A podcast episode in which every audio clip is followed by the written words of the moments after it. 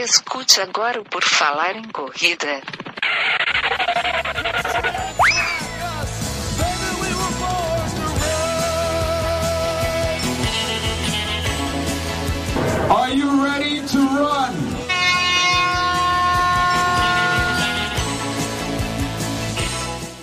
Estamos dando início a mais um episódio do nosso podcast querido. Agora, por falar em correr, já está tocando nos seus ouvidos, queridos ouvintes que estão aqui nos escutando.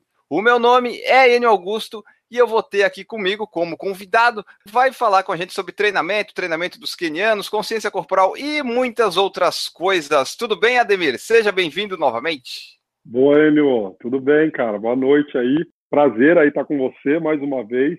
Cara, a gente acho que é a terceira vez que a gente fala. Eu sempre fico impressionado com o poder do canal aí. Eu direto encontro com a galera. Pô, eu vi você lá e tal. Então, pô, fico honrado de estar aqui e também de poder passar um pouco aí de informação para a galera, né?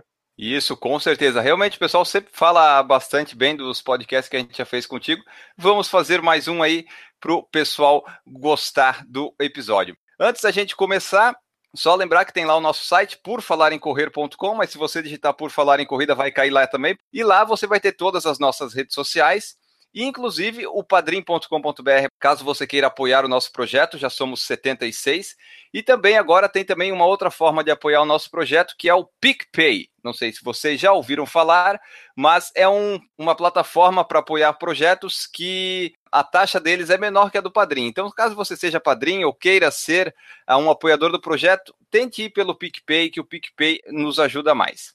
E fora isso, eram isso. Vai estar as redes sociais, o site e o PicPay para vocês apoiar o nosso projeto.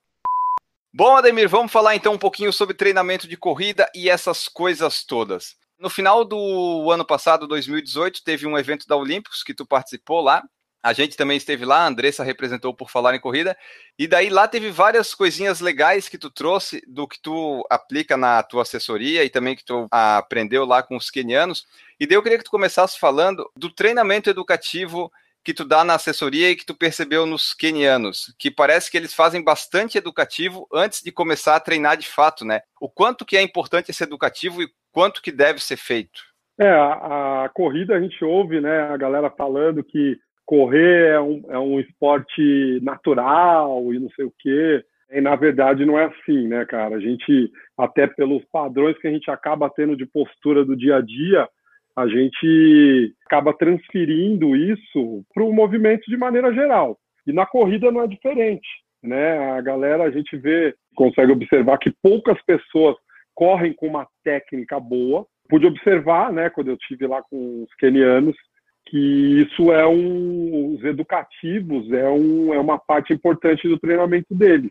Então, isso foi bacana em dois sentidos. Primeiro, que a gente vê os caras correndo e os caras correm com extrema facilidade, né? É bonito de ver aqueles atletas correndo.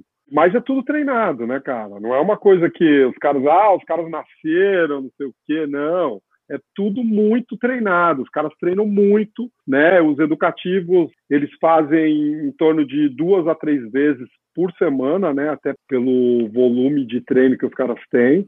E eu sempre usei, então foi muito legal observar que eu estava fazendo aqui, os melhores atletas do mundo lá fazem também, né? A gente utiliza na, na, nos treinos uma vez por semana, pensando aí que o pessoal corre de três a cinco vezes por semana, vai, alguns três, outras quatro, outras cinco, mas a gente faz uma vez por semana e o educativo ele serve para que a gente tenha consciência do movimento. Então você desmembrando algumas partes do movimento, você cria uma conexão maior do seu cérebro com o movimento. Um exercício simples, que é levantar o calcanhar.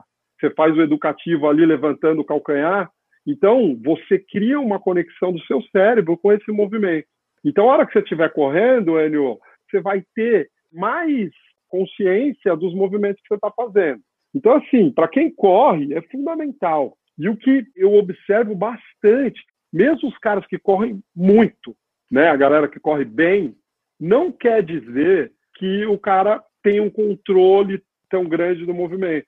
Que a gente coloca ali para fazer os educativos, e tem uma dificuldade.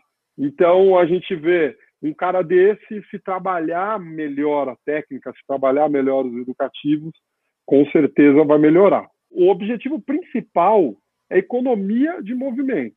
Corrida é um esporte cíclico, né? Então a gente, numa corrida de uma hora, a gente dá milhares de passadas. Então, se você consegue ser mais econômico, pouca coisa, ser mais econômico no gesto motor, né, durante a corrida, cara, isso num, num 10 quilômetros, num 21, uma maratona vai fazer muita diferença. Então, os educativos, assim, é parte fundamental. E esse educativo vale a pena fazer sempre antes de todo treino ou intercalar todo treino que eu for fazer antes de começar a correr, fazer algum educativo de 5, 10 minutos para aquecer ou ir aprendendo o corpo para ele automatizar? Ou tem treino que não é necessário fazer ou é sempre bom fazer para não perder a, a prática disso? Não, não, não é, é, fazer o educativo em todos os treinos é, não é indicado. O indicado é você pegar um dos treinos na semana, no máximo dois, aí depende de, de, do tipo de atleta, quanto corre, né? E fazer um, um, aquecimento, fazer um aquecimento, não começar com os educativos, né? Fazer um aquecimento e aí depois iniciar os educativos. E os educativos são, como eu comentei, né? São movimentos que a gente desmembra o, a, a corrida e outros são com o objetivo de melhorar a coordenação do movimento. É, a gente vai ter aí desde os mais básicos até os educativos com um nível de complexidade maior. Então, a sugestão é uma vez por semana, já vai surtir efeito. E daí, esse educativo, ele leva daí a gente a chegar naquilo que tu chama, que tu fala às vezes ali, que tu falou no Olympus também, de consciência corporal, para daí saber o, automatizar o corpo, como a gente faz quando dirige, por exemplo, né? Até aprender, a gente fica ali pensando o que fazer. Aí depois que já faz os educativos, adquire essa consciência corporal para meio que automatizar e seguir em frente? Sim, sim. Sabe o que acontece, Enio? A gente corre e, e o movimento ele já está incorporado. Então a gente tem o movimento ele está ligado à parte física com o cérebro. Quando você sai para correr, você geralmente não pensa no que você está fazendo. A maior não parte faz. do tempo você não está pensando como você está correndo. E para você manter uma velocidade, o jeito que você está correndo, ele vai te ajudar então, a consciência do movimento, você ter a consciência do movimento, é o que vai te trazer a economia de movimento. Você vê, é muito comum a galera sai ali no começo de prova, se mexendo pra caramba, e conversa, olha pro lado, não sei o que. Aí no final tá todo mundo meio que ali não tem muito movimento, porque o cara já tá cansado. A corrida, assim como o esporte ciclo, a bike, a natação, a mesma coisa. Se você tem essa consciência de movimento, você cria o hábito de se observar né, durante os treinos, de perceber o movimento que você está fazendo, ter essa consciência durante o movimento, sem dúvida nenhuma, sua performance vai ser melhor.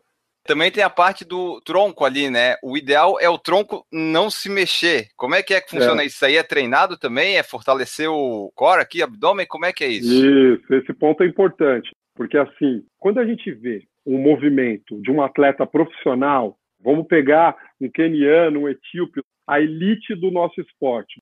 Os caras, a impressão que dá quando eles passam, primeiro que é fácil, fala, nossa, parece que tá fácil. Segundo, quando os caras batem o pé no chão, eles quicam no chão. O toque do pé no chão é muito rápido, né? Aquela quicada. Para você chegar a quicar no chão, primeiro você precisa ter uma base muscular para você aguentar o impacto e esse movimento ser rápido. A gente tem duas coisas. Primeiro é a consciência do movimento. E segundo é você ter a parte muscular que aguente, a parte de fortalecimento. Tronco em cima não pode movimentar.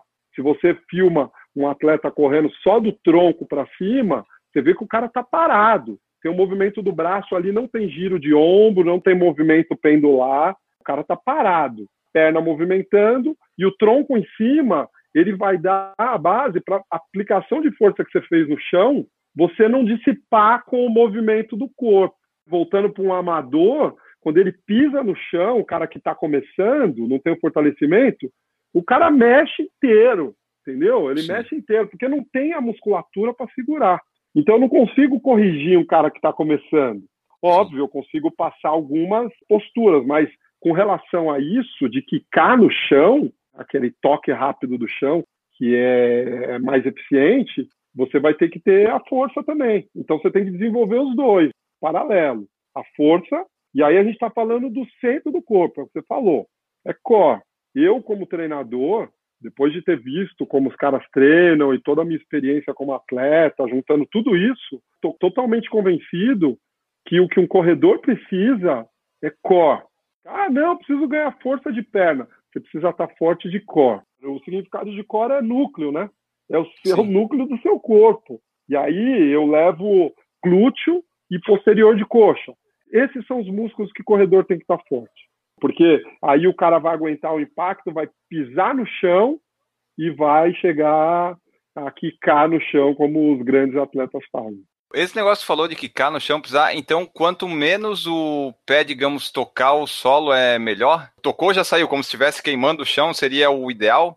Não ficar ideal. tanto em contato com o solo? Sim, óbvio que isso tem relação com a velocidade que você está. Mas independente da velocidade que você está, correndo a 7,30 por quilômetro, correndo a 2,50, quanto mais rápido o pé tocar no chão, melhor. Então, esse é um dos indicativos de eficiência mecânica do movimento da corrida. É o tempo de contato dos pés no chão.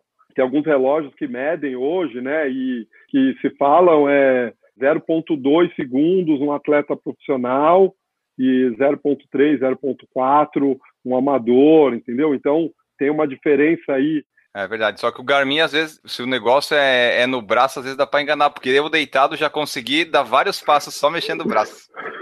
Então, tem que tomar cuidado, às vezes, é, é, porque às vezes acontece da pessoa correr, ela não balança muito o braço, né? Eu não sei exatamente quanto é a importância disso, até tu pode falar, mas às vezes a pessoa está correndo rápido e fazendo várias passadas por minuto, só que ela não balança tanto o braço. E daí no Garmin, por exemplo, não vai contar isso, vai parecer que ela está fazendo, sei lá, 170 quando era 180, 190. Aí fala só um pouco, já que eu lembro disso, do braço, o movimento do braço mexendo assim para frente para trás, isso é importante para conseguir uma velocidade, uma cadência boa? O braço é uma parte importante do movimento, né? Quando a gente está correndo, o movimento do braço, ele tem duas funções básicas. A primeira função é de, como a corrida são sucessões de saltos, uma das funções do movimento do braço é te dar uma impulsão maior nesse salto. A segunda função do movimento do braço é equilibrar o seu salto. Porque se você saltar sem o movimento do braço com o braço parado, é muito mais difícil do que o braço do lado do corpo. Então o braço ele tem essa função de equilíbrio do salto. Porque se a gente pegar não é todo mundo que tem o salto, na verdade, são a minoria que tem aquele salto perfeito, tirar o pé do chão, e esse salto, Enio, ser exatamente para frente. Não é, é, Eu não sou uma dessas pessoas, não é, eu não sou. Não é, tá, é, é difícil se achar, porque o movimento ele precisa ser com a precisão para te jogar para frente, né, não te jogar muito para cima. E esse salto, geralmente o que acontece é que uma das pernas você joga um pouquinho para um lado. E a outra uhum. perna, ela equilibra, te jogando para cá. Até se a gente fizesse um teste de correr vendado, poucas pessoas correriam em linha reta, porque o olho ele é parte importante para você se manter na mesma linha, né? Não é um movimento, o movimento é um meio que ajustando o outro. Uma perna joga para um lado, a outra perna dá uma equilibrada. O movimento do braço, né? Até para responder o que você tinha comentado, ele tem essas duas funções e ele precisa movimentar. Quando você está com o braço parado, pensando nas duas funções, de equilíbrio e de jogar o salto mais à frente, quando você está com o braço parado, ele vira um peso. Então ele atrapalha. E uma coisa que as pessoas confundem é que o movimento pensa na mão, no movimento do braço. E o ideal é você pensar no cotovelo. O cotovelo ah. que está te dando essa impulsão. A mão não, a mão é solto, né? O que impulsiona é o cotovelo. Você até consegue observar uma linha de corredores, as etíopes. Tem mais mulher que corre assim. Eu, eu não sei exatamente porquê, mas que elas têm o um movimento bem fechado aqui, ó, né? Os uhum. braços meio cruzados e elas ficam praticamente jogando mais o, o, o cotovelo, porque é o cotovelo que dá a impulsão, não é a mão. O ideal seria não cruzar eles, fazer meio que em paralelo eles assim, que ou não, cruzar não, ele, É, ele pode cruzar. O que não pode acontecer é o seu tronco movimentar cruzando. Ah, o tronco, Entendeu? novamente. Tá. O tronco, é. O tronco tem que estar parado. Ele pode cruzar levemente. Obviamente, se você jogar muito para dentro, você vai estar atrapalhando o seu salto. Mas como eu disse que o objetivo e o que dá impulsão é o cotovelo, se você vir com a mão levemente para dentro e o seu cotovelo está alinhado, jogando para frente, você não tem problema, você está com movimento eficiente. Esse paralelo é mais difícil, não é todo mundo que consegue, né? Porque Uhum. acaba sendo um movimento um pouco contra aqui o ombro e acaba sendo um movimento forçado, então é difícil você manter. Vamos falar sobre a, a parte mental, o trabalho mental, porque teve um post que eu vi uma vez no Instagram que tu fez, eu não sei de quando é que foi, mas apareceu aqui na timeline, do poder na mente do esporte, que tu falou lá que é o que define um vencedor. Porque para correr, só correr por diversão é de certa forma tranquilo, né? A gente consegue lá fazer nosso trotezinho de 30 minutos sem compromisso. Mas quando a gente quer correr rápido, a gente tem que aguentar mais tempo no desconforto.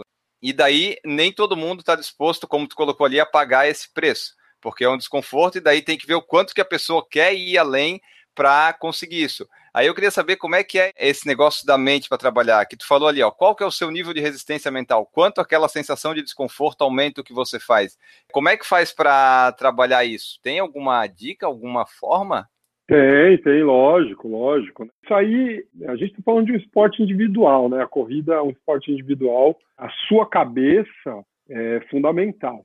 E aí, a gente falando de um esporte individual que tem resistência, que você precisa, de certa maneira, aguentar, suportar um tempo ali o esforço, aí a parte mental, ela se torna cada vez, tem uma relevância cada vez maior. Algumas dicas aí para você ter uma evolução deixar sua mente, treinar sua mente, deixar mais forte. Isso é treino também. É treino também, é treino. Na verdade, os treinos, o dia a dia, a rotina de treinamento é o que vai, se você estiver observando isso, né, e querendo isso, é o que vai te ajudar a desenvolver isso. Vamos imaginar o cara que não suporta o esforço físico, como sendo ali o início, até um atleta experiente de maratona que aguenta durante muito tempo o desconforto. A gente está falando das duas pontas. A gente está nesse meio aí. Para que lado você está mais? É aquele que começou a ficar difícil, você vai arranjar um, vai diminuir o ritmo? Ou você é aquele cara que aguenta e consegue se manter? A minha orientação é assim: primeiro, durante os treinos, você fazer treinos que você fique com você, ou seja, sozinho, correr sozinho, e você tentar entender qual que é a trilha de pensamentos que você geralmente tem quando você está correndo. Porque geralmente tem um padrão. Ou você tem aquela mente agitada que fica pensando um monte de coisa e não se concentra, ou você se concentra e aí quando você começa a ficar, você tem aquele nível de fadiga X, você já começa ou diminui, você começar a observar como que é esse padrão. O que acontece é que a gente começa a entrar no desconforto, né? Você fazer uma, uma corrida mais rápida, que vai exigir mais de você. E é uma decisão. Você está ali com você, você fala, não, cansei. Aí você diminuiu e parou. Entendeu? É, verdade. é uma decisão. Então, nesse ponto que você tem que ir trabalhando. Eu conheço um monte de atleta, isso que me ajudou a desenvolver isso. Eu conheço uns atletas que gostam, cara, de estar assim um dos triatletas que mais ganhou triatlo no Brasil, que é o Oscar Galim, que ele é, é argentino, ele falava que quando ele estava naquele super desconforto, ele falava que ele estava em casa, sabe? Ele falava, nossa, cara, quando eu estou aquilo eu me sinto mais vivo, eu gosto daquela sensação, enquanto a grande maioria começa a ficar muito cansado, é muito comum os alunos ficarem nervosos quando está cansado. Uhum porque é uma forma também do cara se dar uma proteção. É muito comum o cara ficar nervoso, é muito comum o cara ficar apavorado porque está nervoso. Quando você está muito cansado, o que você tem que manter é uma tranquilidade. Você tem que estar tá tranquilo. Sim. Esse desenvolvimento é treino a treino. É você ir tentando empurrar o seu limite. Aquela hora que você fala, meu, não vai dar. A hora que você fala, não vai dar, Sempre a dá. minha sugestão é você acelerar. Acelera. Se você tiver a motivação para manter, você vai manter. Eu já tive, como atleta e como observando as pessoas, cara, às vezes você começa a fazer uma sequência ali de 20 tiros, chega no quarto, você fala, ah, não vou aguentar. É verdade. E aí, nesse dia, nos, nos últimos cinco, você faz mais forte. O que que estava te puxando ali primeiro? O que que estava pegando? É a sua mente, né, querendo te trazer para a zona de conforto. Isso é o normal. Isso é normal, é uma defesa do organismo. Você vai sempre querer ir para a zona de conforto. Uma das coisas que é o ponto forte dos kenianos é isso. Os caras não reclamam, os caras aguentam muito. O Kip Joshi, que é o recordista mundial, é o maior é, exemplo disso, né, cara? O cara corre parece que está dando risada. A gente percebe ali o que, que ele tem, Enio. Ele desenvolveu uma atitude mental, né, um estado, melhor, um uhum. estado mental, quando ele está ali fazendo força, que ele fica tranquilo, cara. Ele está tranquilo. Você acha que o cara não tem um nível de desconforto alto? É óbvio que tem. É Imagina, 2,50. Tá. ele está no limite dele, mas ele está ali tranquilo. Ele veste aquele, aquele personagem ali, aquele padrão mental, a gente pode sempre desenvolver. E o correr sozinho ajuda, o correr em grupo ajuda quando você está sendo desafiado, ou seja, você está correndo com alguém que corre mais que você. Aquele de aguentar mais tempo correr naquele ritmo, né? Que você teoricamente não está acostumado. É, porque correr sozinho é bom, tudo isso, né? Tu trabalha tudo, a situação da prova, porque normalmente tu vai estar sozinho na prova também. O em grupo eu gosto de correr quando é tipo um, um treino mais descontraído, uma rodagem livre, né? Assim, sem muitos compromissos. Agora, se é um treino de tiro, um longo que eu tenho que fazer num ritmo, aí não dá para fazer em companhia, porque para algum dos dois vai dar problema, geralmente. É, é difícil, é difícil você conseguir casar ali, né, o ritmo próximo, né, cara? É bem difícil. Então, em grupo é legal no caso de você ser desafiado a ter que ir mais. Então, uhum. nesse ponto aí é bacana. Eu gosto sempre de fazer, quando eu treinava, agora que eu vou treinar para maratona de novo, é fazer no final do longo ou o último tiro sempre o mais, o mais forte. Eu não sei se isso fisicamente serve para alguma coisa, mas eu acho que psicologicamente para a mente sempre ajuda. Que tu sabe assim, tu tá morto, tá cansado, mas sempre sai um pouquinho, né? É, não, isso aí tem até alguns treinadores que utilizam esse tipo de, de estratégia com os atletas direto, inclusive nas rodagens. Você uhum. começar um ritmo devagar e Isso. se manter ali, e aí treinar um final um pouquinho mais forte, nos treinos intervalados, nos tiros, a mesma coisa, você terminar mais forte. Então, isso, Enio, é uma forma de você fortalecer sua mente. Porque é. não tá fácil, não é fácil, você tá cansado, e você terminar mais forte, você simula uma situação de prova também, que é o ideal. Tem duas maneiras de você utilizar a sua energia para você fazer uma melhor marca, né? uma melhor performance. A primeira delas é você correr no mesmo ritmo. Então, você ter um, o seu pace ali, a sua meta, e você manter em cima desse pace. Uma velocidade média constante. E a segunda forma é você começar um pouco mais devagar e fazer a segunda parte mais rápida. As duas maneiras são essa. Não tem sair forte, diminuir, acelerar. As duas maneiras de você utilizar bem a sua energia é assim: ou você mantém constante ou você termina mais rápido porque é uma linha muito tênue entre a gente que não corre por. que a gente corre só por diversão e ir muito rápido para melhorar o tempo e pensar, porra, eu não vivo disso, por que, que eu vou me esforçar assim, né? Esse pessoal que tu falou ali, o Oscar Galindas e tal, quem gosta do desconforto, geralmente tem mais chance de obter sucesso, né? Se a pessoa ainda for geneticamente privilegiada e treinar e tudo mais, a chance dela conseguir suportar, que nem o Kipchoge, e conseguir vencer as coisas todas é muito maior, né? Sim, sim. O que você falou aí, uma palavra importante, né? E até como eu coloquei no post lá, é se você quer pagar o preço. Qual que é o seu objetivo? A gente fala de performance, todo mundo pensa nos atletas, mas não é. Performance é você melhorar um pouco mais. A comparação é sempre com você. Então, Sim. isso é performance, isso é performar. É você melhorar o que você já tinha feito. O quanto você tem de motivação. Porque a motivação vai ser aquela base para aquele momento que você está entre diminuir ou manter ou, ou até acelerar, é a motivação que vai te empurrar, que vai ser esse motor aí. Por isso que é, é legal você estar tá bem definido com isso. Muita gente fala, ah, não quero nada, não, quero só, mas, pô, a grande maioria quer melhorar. Ninguém quer manter. Para melhorar, você vai ter que pagar o preço. A questão cultural, né, que a gente tem diferente do, do, dos kenianos, que a gente, a gente sempre tende né, a ir para essa zona de conforto. E o que eu percebi dos caras, não só os atletas, né, profissionais dos outros, os caras, eles é aquela coisa de eles querem pagar o preço. Se for mais difícil, é isso que a gente vai fazer. Que é a história da pista lá, né? Os caras correm na pista toda esburracada, de terra e não sei o quê, porque é muito mais difícil correr numa pista assim do que os caras treinarem numa pista de tartan, tudo certinho, né? É uma parte cultural nossa também, de reclamar, ah, não, mais difícil, ah, não, quero fazer o mais fácil. Se você seguir pelo mais fácil, a chance de você evoluir é muito pequena. É que o pessoal fala assim, ah, eu só quero ir para me divertir e tal, mas tá sempre olhando o Garmin, sempre olhando o tempo, né? Sempre dando aquela conferidinha. É, é... Falando nesse negócio de Garmin, relógio, qual que é a importância de eu fazer alguns treinos? Eu não consigo ir sem o relógio, mas tipo, tapar ele e não olhar. Qual que é a importância disso? Eu gosto sempre de levar ele porque eu quero registrar lá, eu tenho meus toques, mas eu consigo não. fazer sem olhar. Então, fazer Sim. alguns treinos rodagem sem olhar, ou até de tiro, não sei se vale a pena, é bom fazer?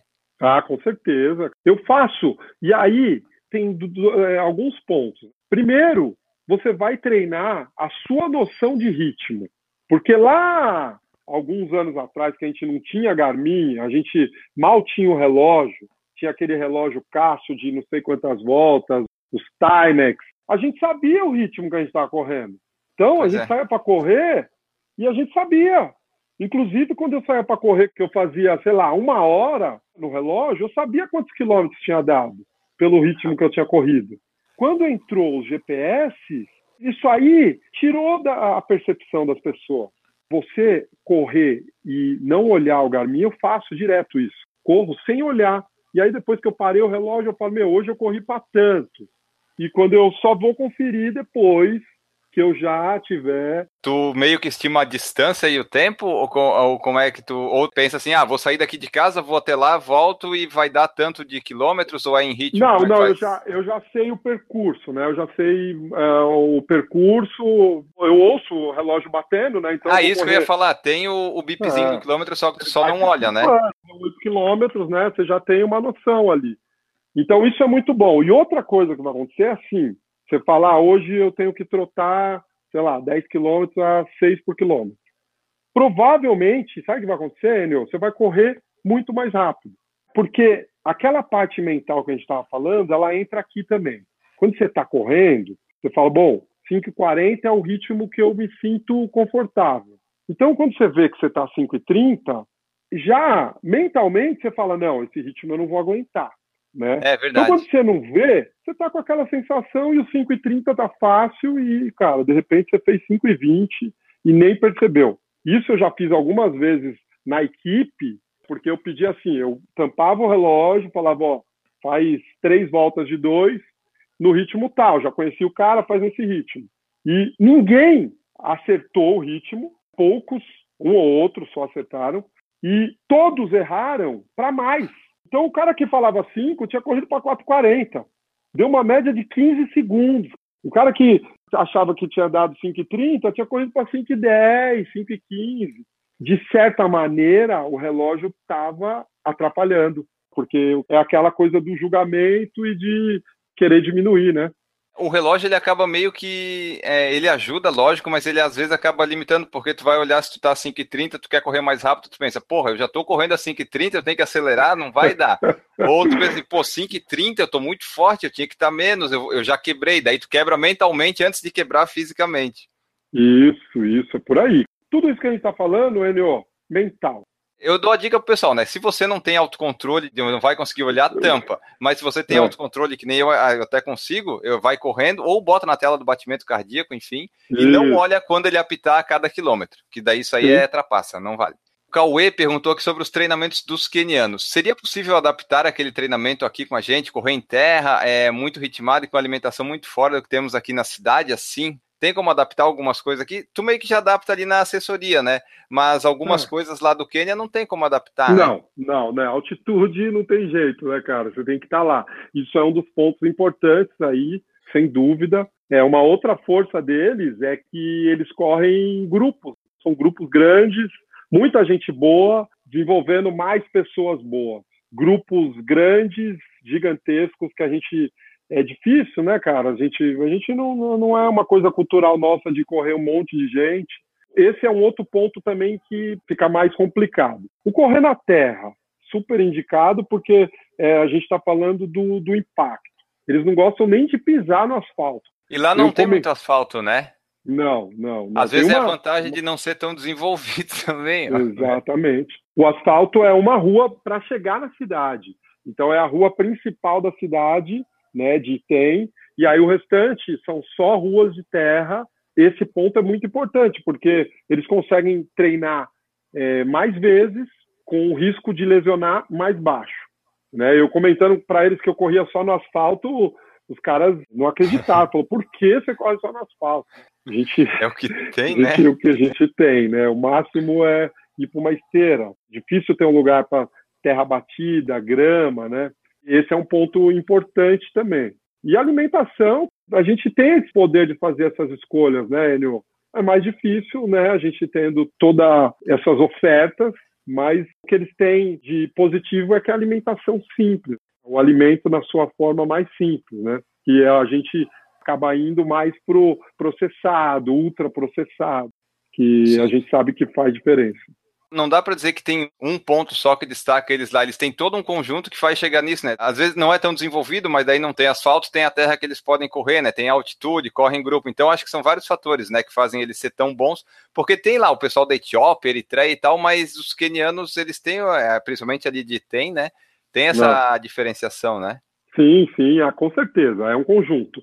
Não dá para você apontar um ponto só como essa hegemonia dos caras. E a Etiópia é muito parecido. Eles têm uma cultura de corrida muito parecida com os quenianos. Tem o centro lá de treino dos atletas etíopes e eles estão correndo em grupos. Tem a questão do, da altitude, que eles estão na mesma altitude de tem. Tem vários pontos em comum, mesmo sendo escolas diferentes. Mas são duas tribos, uma tribo contra a outra. Se você pegar Sim. ali o, o, os etíopes e os quenianos, são tribos.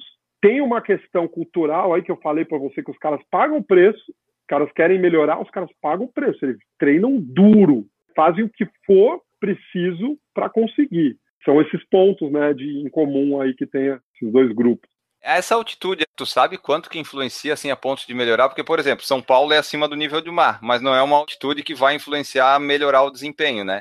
Seria mais é. de 2 mil lá onde eles treinam? Eu já ouvi, eu já li até alguns estudos, inclusive um estudo recente falando que entre 2 e 2,400 é o ideal. Porque acima disso, Enio, você vai perder muito, é, o seu corpo não consegue fazer uma adaptação tão grande, você vai treinar num nível de intensidade mais baixo. Uhum. Então, 2,400 parece ser uma altitude ótima, ponto ali que você vai ter um benefício, você vai conseguir treinar morando lá, você vai trazer todos esses benefícios para o nível do mar ou para alguma altitude mais baixa. O que o atletismo profissional brasileiro podia incorporar dos quenianos?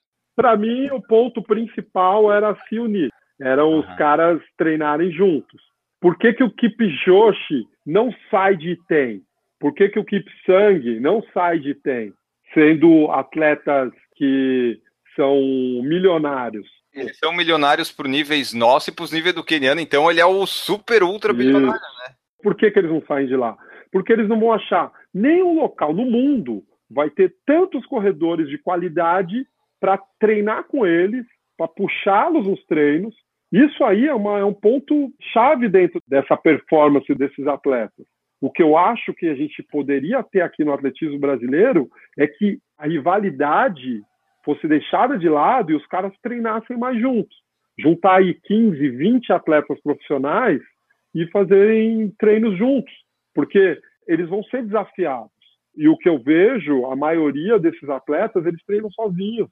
entendeu? Com um, dois, três no máximo atletas. Então, é diferente de você sair num treino como eu vi lá, um Fortilec, 800 atletas saindo juntos. Vai ter sempre um dia ali, um cara que vai estar no dia dele e que vai desafiar todos os outros. Não um, Sim. vão ter vários. Vão ter vários. Aquele cara que vai estar mais descansado, que vai estar no dia, e aí desafia todo o grupo. Tem alguns grupos, né? Tem, por exemplo, a St. Patrick School, que é a escola que formou vários medalhistas olímpicos. Eles têm até uma área lá nessa escola que os atletas que foram campeões olímpicos ou mundiais, eles plantam uma árvore. Então eles deixaram uma área lá reservada. Cara, já está virando uma floresta. Tem muitas árvores Imagina. lá. Então, nessa escola, ela abriga um grupo de atletas que já tem esses caras já estão competindo pelo mundo. Eles ainda não são Kipchoge, eles ainda não têm aquele reconhecimento mundial, mas são os atletas que já se destacam entre eles ali, são muito bons e eles treinam nessa escola, onde tem uma estrutura, eles moram geralmente lá nessa escola. E aí tem alguns outros grupos que são grupos que não têm patrocínio nenhum, não tem treinador, que eles acabam se reunindo em algumas partes da cidade.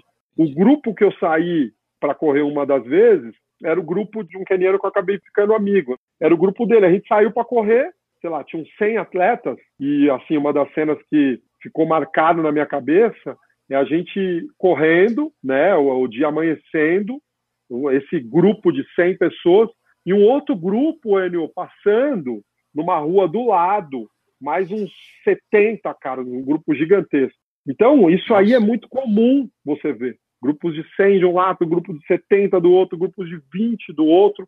E aí, às quintas-feiras, eles todos se juntam para fazer esse Fortilec, que é o dia que já é, às vezes dá mais de mil atletas, como se fosse uma prova. Toda quinta-feira, é. às nove da manhã, rola esse treino. E esses daí que tu falou que estão começando a se destacar, mas ainda não são mundialmente conhecidos, provavelmente no Brasil aqui ganhariam todas as provas tranquilamente, né? É, Enio, é, é assim, cara, o nível é tão diferente que não precisa ser esses caras, não. Se a gente pegar esse Fortilec, porque assim, sai o Fortilec de 800 e aí terminam 80 caras. Vai até o final uns 80, eles vão parando pelo caminho. Pega esses caras que acompanham 8 quilômetros desse grupo, de 18 que eles fazem, pega esses caras que acompanham metade do treino, se trouxer para qualquer lugar do mundo, esses caras vão brigar por ganhar as provas. É muito bom que numa Olimpíada só possa ir três kenianos. Caras levariam 200. O cara, a nível de ganhar São Silvestre, tem 200 atletas, tranquilamente. É que os caras não, não têm condição de sair de lá. Não tem patrocínio. Para se destacar lá é muito difícil. Você tem que ser o bom do bom. Essa grande maioria nem sai de lá, Enio. Traz um cara desse para cá, vai ganhar tudo. Vinícius Tadeu, por que é tão difícil, Ademir, voltar a treinar depois de um período sem correr, como no fim do ano? Tá tendo muito disso aí na assessoria do pessoal que tá voltando agora em janeiro? É, é o papo recorrente aí. Todo mundo fala, ah, come muito, ah, bebe muito. Agora tem que treinar muito. Tem que voltar. Mas é importante essa parada também. É uma parada importante. Quem seguir direto, não parar, a chance de ter um overtrain ou de parar de render logo mais é grande. O treinamento ele é formado por ciclos.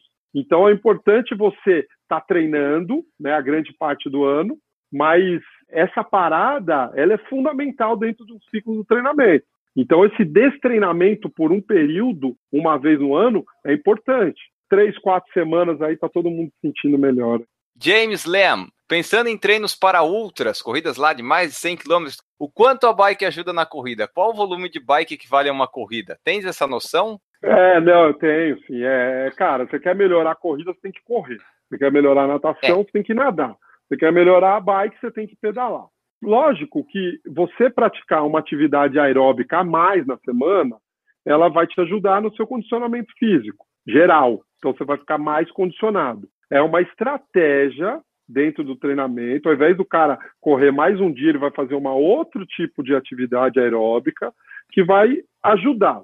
Para ajudar, essa atividade aeróbica, ela não pode ser muito intensa, ela não pode ser muito longa, porque senão ela vai virar concorrente, vai te deixar mais cansado para suas atividades. Tem esse, é, esse ajuste aí que é importante ser feito. Nesse caso aí, se a pessoa pedalar aí e tal, é, não essas distâncias enormes, mas pedalar ajuda também a fortalecer o core? Ou é mais as pernas? Não, não é o ideal. Os exercícios específicos, né, são, são eficientes para isso. Vai te Beleza. ajudar a fortalecer a perna mesmo. O Alexandre perguntou: fortalecimento dos superiores é recomendado para corredores, ajuda na postura. A gente meio que já falou, é o braço, o tronco e tudo mais, né? Sim, sim, esse centro tá, do então... corpo. Só que braço grande, costa grande, tudo isso atrapalha. Então, você tem uma musculatura desenvolvida de ombro, de braço, de costa, você está levando mais peso. Quanto menos peso, melhor, né? Não a ponto de você perder massa magra, mas é bom ter menos peso. É, às vezes a ponto de perder massa magra é bom, sim. Dependendo é? de onde, opa. opa, dependendo de onde você perde essa massa magra, é bom. Porque se você pega um corredor performance, os caras não tem nada de ombro, nada de costa, essa musculatura é zero, pequena, né? Então você ter um, uma musculatura de costas muito grande, peitoral grande, de ombro muito grande, é peso. Então, você perder essa massa magra, diminuir essa massa magra é bom. Um rapaz assim de 1,87, se quiser ter 77 quilos, tu acha que tá ok? Precisamos de mais, depende. é. Mas tem margem para perder, Enio. Tem margem para perder, bastante. Eu achei que 77 já estava no Não, limite da, de parecer doente. Perder. Dá para perder aí. Uns 5 quilinhos aí, pelo menos. Tu acha que dá para chegar em 72? Dá, opa. Óbvio, a gente precisa claro, fazer tudo... alguns outros, mas assim, que dá, sem dúvida. Lógico, né? A gente não pode considerar o padrão de um atleta profissional o padrão da população em geral, mas o padrão médio das pessoas, a grande maioria, consegue perder peso. Se a gente falar no perfil do corredor brasileiro, consegue perder, tem margem aí para perder. Estou aí no objetivo. O ano passado foi uma das coisas que eu mudei aí como atleta, foi perder peso, né? E eu consegui aí perder de 2 a 3 quilos, que eu também achava que era difícil, né? Eu tenho 195 e tinha 82 quilos. Eu tô com 79, 80, eu tenho 195. Então por isso que eu te falei que é possível perder sim. Vai um por vez, né, Enio? ah, sim, vez. não pode ser fazer uma, tipo, um jejum de fome de sete dias para chegar lá. Não, daí não adianta, tem que ser aos pouquinhos. Paulo Neri colocou: o problema é que todo mundo pergunta se você está doente quando fica muito magro. O meu objetivo é esse: as pessoas perguntarem, você está doente? Você está com alguma doença grávida? Eu não, eu só estou magro e feliz. Os ossos do rosto assim aparecendo. Né? Ah, mas se a gente conseguir correr a 4h30, tá ótimo, sabe? É, no meu caso, 4h30, né? Não tem meu trotezinho. O Carlos Branco perguntou: aquela máscara que simula altitude funciona? Tu já viu alguma coisa desse tipo? Já, já. Não, cara, não funciona, não funciona. Não tem nenhum estudo mostrando benefício em treino com a máscara. O que a galera fala é mais uma questão psicológica, mas não tem nada que mostre.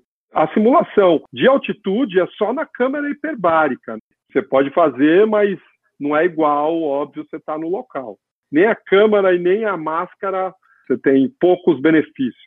A máscara não tem nada comprovado. Já que estamos falando de coisa não comprovada, agora que eu me lembrei aqui, meia de compressão para correr, manguito, essas coisas, tem algum benefício além de evitar o frio, assim? Tu recomenda é, ou tu a... prefere aquela coisa mais, quanto menos coisa, melhor para correr? É, é, isso é muito pessoal, né? Mas assim, falar do que os estudos falam. A meia de compressão, ela tem um benefício, que é quando você bate o pé no chão, a vibração do músculo é menor. Então, para alguém que está sentindo alguma dor, ou que já teve alguma lesão, ou que, enfim, alguma nesse sentido, tem um benefício. Agora, se falar em benefício de performance, não traz. Todos os estudos não tem nada que mostre que você tenha um ganho com isso. O que é legal, e aí é um benefício, pós-exercício, a meia de compressão ajuda no retorno venoso. Isso aí, para um pós-exercício, é acelerar a recuperação. Aí sim, performance tá. não. A Daniela Oliveira colocou assim: ó, Ademir, você poderia criar um treinamento intensivo com você, tipo de um final de semana, seria incrível. Tu pensa em fazer alguma coisa nesse sentido? E eu sei que tu tá programando para o segundo semestre, tem uma viagem para o Quênia que tá tendo uma excursão, né? Fala um pouco pra gente disso. Tive lá, fiz amigos, treinadores. Foi uma experiência, talvez a maior experiência da minha vida, né? E aí eu pensando e conversando, né, ainda mantenho contato com os treinadores, a gente bolou de montar um, um camp. Então a gente vai fazer um camp lá em Item, final do mês de julho, e esse camp vai ser programação eu estou montando junto com esses treinadores. Então, como eu conheço já a cidade, o esquema, as atividades que a gente pode fazer, então a gente está montando essa estrutura dos treinos e aí a gente vai estar tá em quatro treinadores. Eu tendo conhecimento dos brasileiros que estão indo para lá, e os outros três treinadores que já são de lá, que trabalham com os atletas, que trabalham com os atletas que vêm de fora. Então, nós quatro, a gente fez, montou essa programação. Vão ser duas semanas, falando de altitude, é, uma semana é muito pouco, uma semana é praticamente de adaptação. Você consegue realmente render na segunda semana de treino. Então, serão duas semanas. Eu até parei de divulgar porque tem um número limitado de pessoas, a gente vai em torno de 20 pessoas, e vai ser o primeiro grupo de brasileiros a estar no Quênia para fazer um camp. É um dos meus grandes projetos do ano aí, é esse camp. Legal. Que legal, se alguma empresa quiser patrocinar minha viagem, eu estou à disposição para ir. Se você quiser me levar para Quênia, vai lá, porque julho eu estou liberado. Setembro não, que a gente tem maratona. Podia ser um treinamento aí pré-maratona, hein, Enio? Fazer um treinamento lá no ITEM, fantástico. O Diego Ferreira perguntou assim, ó, qual seria a melhor dieta então para um corredor? Qual que é a tua que tu utiliza aí no dia a dia para continuar correndo bem? Assim, né? Eu sou educador físico. Para falar de dieta, assim, é complicado eu entrar numa outra área. O que eu posso falar é de maneira geral, né? A minha experiência, mas de novo, hum. é um nutricionista que poderia ajudá-lo melhor. O que eu observei assim, os alimentos simples, né, Enio? Então, é, você evitar alimentos processados, ultraprocessados, você ir na, no alimento sua, da sua melhor, é, da sua forma mais natural. Uma outra coisa que vem acontecendo hoje que assim eu não entendo muito é essa onda de low carb, carboidrato baixo na dieta. A nossa base, o nosso alimento principal, né, a fonte de energia principal para correr vem do carboidrato. Então, se você come pouco carboidrato, você está interferindo na sua performance. E é uma coisa muito recente. Antigamente a gente pensava só em carboidrato, comer carboidrato, e isso que dá energia. Você ter esse cálculo aí de quanto você precisa, mas tem que ter carboidrato. Se fosse para dar uma dica, eu acho que é nesse sentido. Até porque se você quer correr que nem um queniano quer correr rápido, olha o que, que o, o Kipchoge come lá. É batata, né? Sei lá eu o que, é, é batata. E daí ele vai ver, ele suplementa lá a cada 5 quilômetros, aquele suplementozinho é o quê? Deve ser carboidrato, porque pro rapaz correr a 2,50 ele deve gastar toda a energia em 5 quilômetros. É um carboidrato novo, né? Aquele que eles estão utilizando.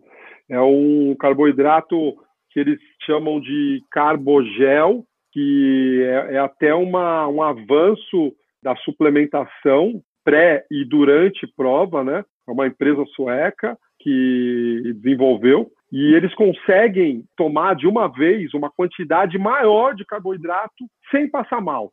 E o que acontece quando ele entra em contato com o estômago, ele vira um gel, ele tem um esvaziamento gástrico mais rápido.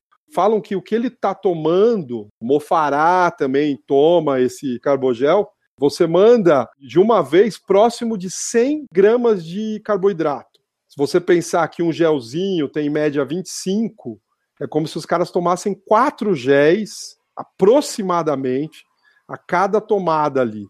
É uma quantidade grande de carboidrato. Isso foi uma mudança também na parte nutricional. Falavam que antes você precisava uma quantidade menor de carboidrato. Hoje os estudos mostram que você precisa de muito mais carboidrato. E aí tem essa, essa dificuldade de você tomar, cara. Você vai tomar quatro géis em uma hora? Não dá, não. Não dá, não dá.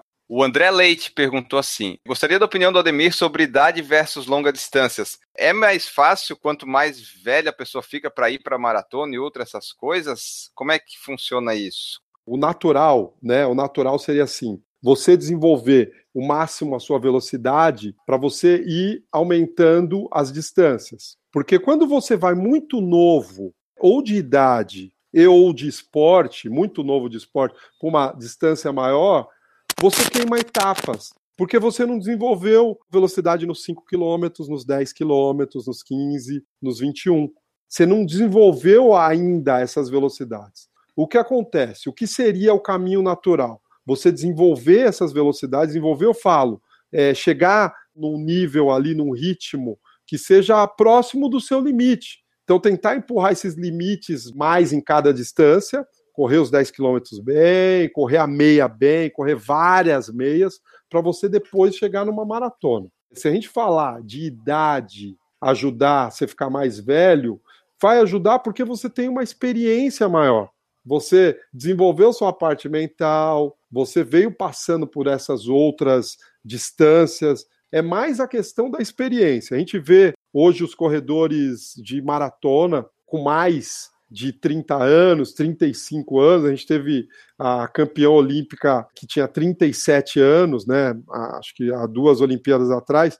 Esses atletas ainda continuam competitivos, mas o que a gente vê é os caras de menos idade chegando muito competitivos e já tendo desenvolvido o que eu falei, tendo passado por essas distâncias. Se você pega, de novo, falar dele, o Kip Joshi, se você procura no YouTube as provas de 5 quilômetros, 5 mil metros, né, que é as provas de pista, ele tem um dos melhores tempos de 5 mil, tem os melhores tempos de 10 mil na pista. Ele pegou uma época que ele competiu com o Bekele, então ele não ganhou tantas provas ali. O Bekele ganhou, estava na melhor forma dele, é o recordista mundial ainda. O Bekele ganhou tudo, mas ele estava sempre ali, ele era uma força também.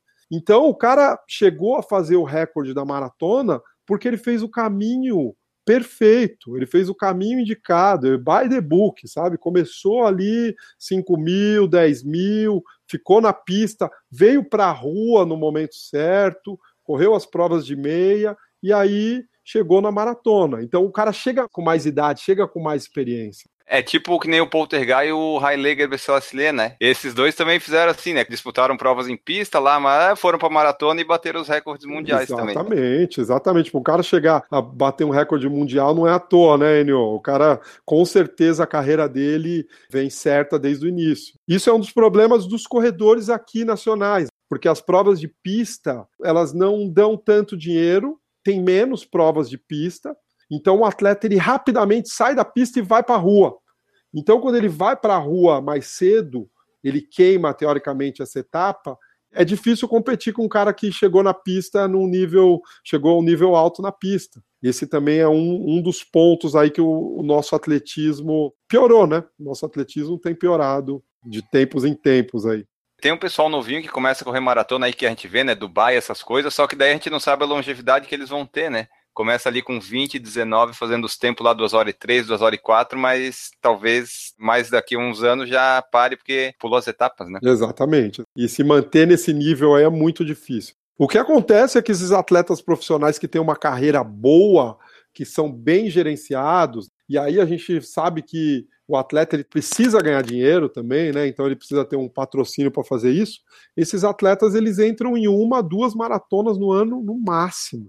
Não entre mais. Não dá para você ter mais de um pico de performance, dois picos de performance no ano no máximo. Então um amador que você ouve que faz três maratonas no ano, com certeza você pode ter performance em uma delas e as outras duas não tem como tem como você manter uma performance boa fazendo três maratonas no ano.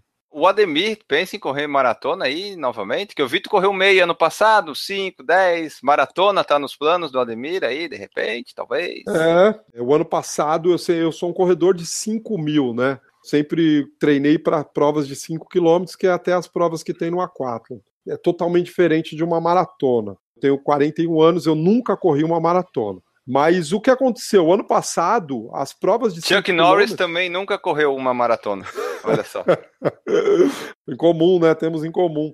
Mas é. o ano passado, as provas de 5 km, eu não consegui evoluir, como eu vinha os anos anteriores. O que, que eu percebi? Que durante os meus treinos, eu consegui fazer algumas as rodagens, principalmente as rodagens mais longas, eu estava conseguindo fazer melhor do que eu nunca tinha feito, sabe? Melhor da vida, as rodagens. E aí eu consegui bater o meu tempo na meia maratona no final do ano em Toronto. Eu fiz minha melhor meia da vida, uma hora e 16. E depois disso eu comecei a pensar em fazer uma maratona. E aí, esse ano, esse ano eu decidi correr Berlim. Vai ser a prova que eu vou treinar para fazer esse ano, vai ser a maratona de Berlim. Vou estar com os alunos e vou estrear lá. Bom, pessoal, essa foi a nossa conversa com Ademir Paulino. Falamos sobre vários assuntos. Esperamos que vocês tenham gostado. Mandem seus feedbacks, seus comentários, comentem nas nossas redes sociais o que, vocês acharam. Comentem também, mandem lá direct para o Ademir, mandem e-mail, procurem lá, deem os seus retornos, seus feedbacks, que é sempre muito legal. Só lembrar vocês que a gente tem agora duas formas de você apoiar o Por Falar em Corrida: tem o padrim.com.br e tem também o PicPay que é uma outra forma de apoiar, que come menos é, dinheiro, porque ele tem uma taxa menor, que é o picpay.me barra por falar em correr. Daí lá nesses dois você pode apoiar aqui o nosso projeto a partir de um real, se assim você desejar. Agora vamos embora. Ademir Paulino, muito obrigado pela sua presença aqui novamente. Foi muito legal. Deixa aí o teu tchau e os meios de contato, assessoria, onde é que acontece e tudo mais que o pessoal, caso queira te procurar e conhecer, enfim. Legal, Enio. Valeu, cara. Mais uma vez aí, obrigado pelo espaço no canal. É bacana a gente poder compartilhar aí informação da corrida, né? Esporte que a gente ama. Contatos, a assessoria leva meu nome, né? Ademir Paulino. A gente está no Instagram, está no Facebook, então é bem fácil achar a gente. Maravilha, obrigado Ademir. Nós voltamos no próximo episódio. Um grande abraço para todos vocês que nos escutaram e tchau.